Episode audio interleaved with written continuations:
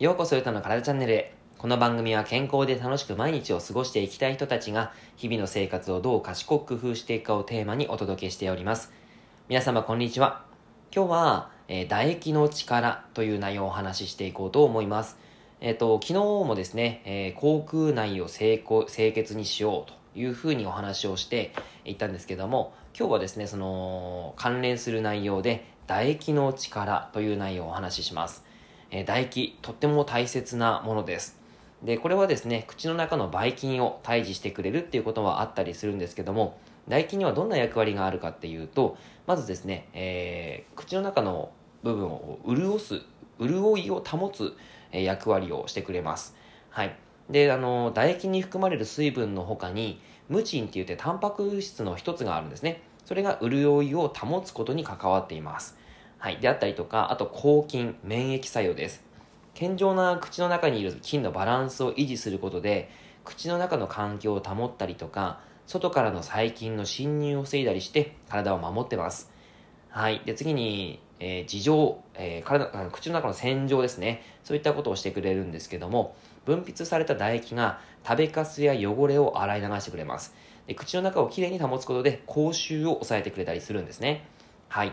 で、あと、潤滑作用。唾液に含まれる水分やムチンなどの成分が食べ物を柔らかくしてくれて、で、滑らかに、えー、して飲みやすく、飲み込みやすくしてくれるんですね。あとは話したりとか歌ったりする時の口の動きもスムーズに保ってくれます。次に粘膜保護、修復作用。唾液の中の水分やムチンが潤いを保って滑らかな状態を保つことで口の中の粘膜を保護して成長因子タンパク質の一つなんですけどもそれが傷ついた粘膜を治しますはい。なので、口の中の炎症とかもな、え、ー、と、まあ、日、日にち、日を、えー、またげば治っていったりしますよね。えー、口内炎とかもそうですね。はい。で、あと、溶解、味覚作用です。食べ物が唾液と混ざることで味を感じることができます。甘味、酸味、塩味、苦味、旨味っていう風に味覚のほか、キレやあとは味にも唾液が関わってくるんですね。はい。で、そして、えー、そして消化作用です。えー、唾液にはでんぷんを分解する酵素が含まれています。よく噛んで食べ物と唾液が混ざることで食べ物を柔らかくして胃での消化を助けるということができます。はい。そして干渉、虫歯予防、再石灰化作用です。えー、食事によって口の中が酸性になると歯が溶けて虫歯になりやすくなりますが唾液の成分である重炭酸イオンという物質がその酸を中和します。あとは唾液に含まれるカルシウムやミネラル成分は酸によって溶けた歯の修復に関わっているんですね。これ再石灰化って言います。でこれらの作用によって虫歯予防につながります。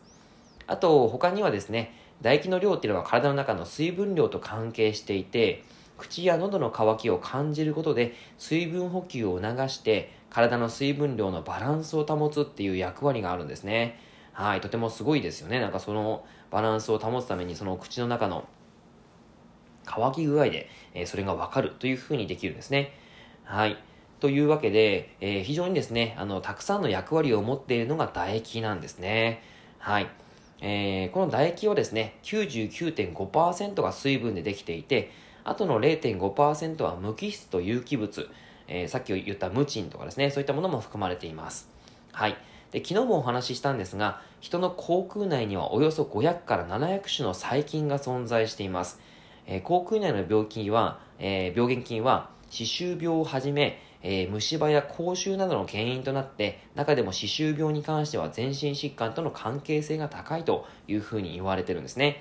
はい。まあ、これはあの、昨日話をしてるんですけども、歯周病はですね、全身の病気に、えー、つながってしまうということで、どんな病気につながっていくのかっていうと、脳梗塞とか、狭心症、心筋梗塞、糖尿病、パージャー病、えー、認知症、肺炎、肥満、がん、あとは胎児の低体重とか早産、えー、あとは骨粗鬆症とかですね、そういったものにつながってくるというわけで、結構いろんなものに影響しているのをなんとなくこれで感じますよね。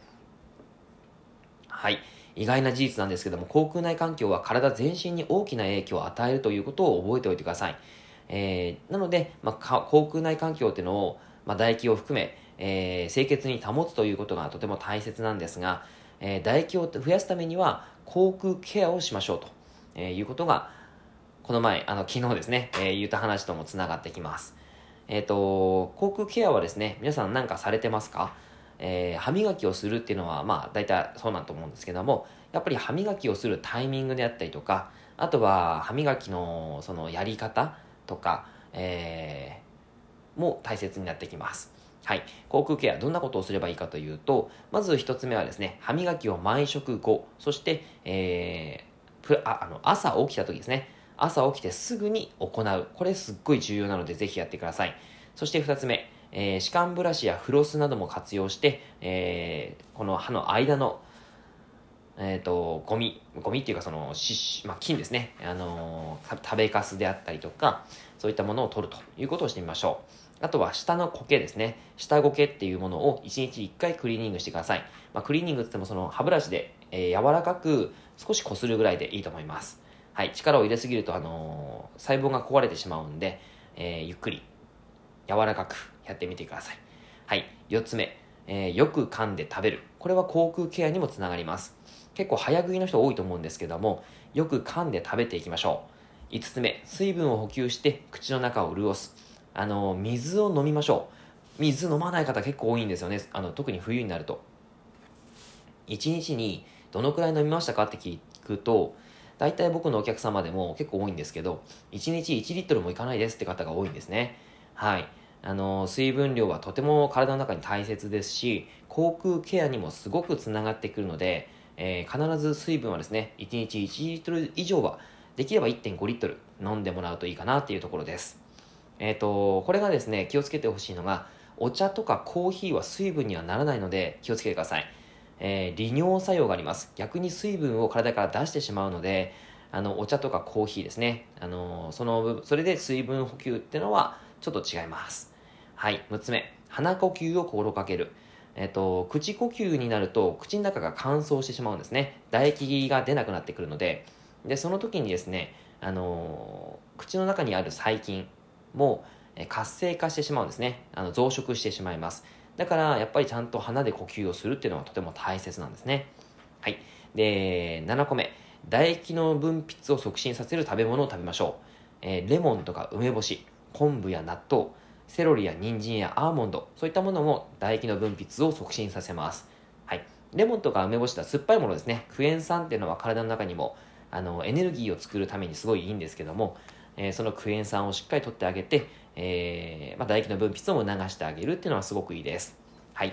えー、全身への病気のリスクが歯磨き一つで変わったりとか、あと口腔ケア一つで全然変わってくるので、やっておいて損はないと思います。ぜひ日常に活かしてみてください。以上になります。内容がいいなって思えたら周りの方にシェアしていただくと嬉しいです。また、いいねマークやフォローしていただくと嬉しいです。えー、あとはですね、何か質問とかがあればコメントいただけたらと思います。えー、今日もラジオを聴いてくださってありがとうございました。では、良い一日を。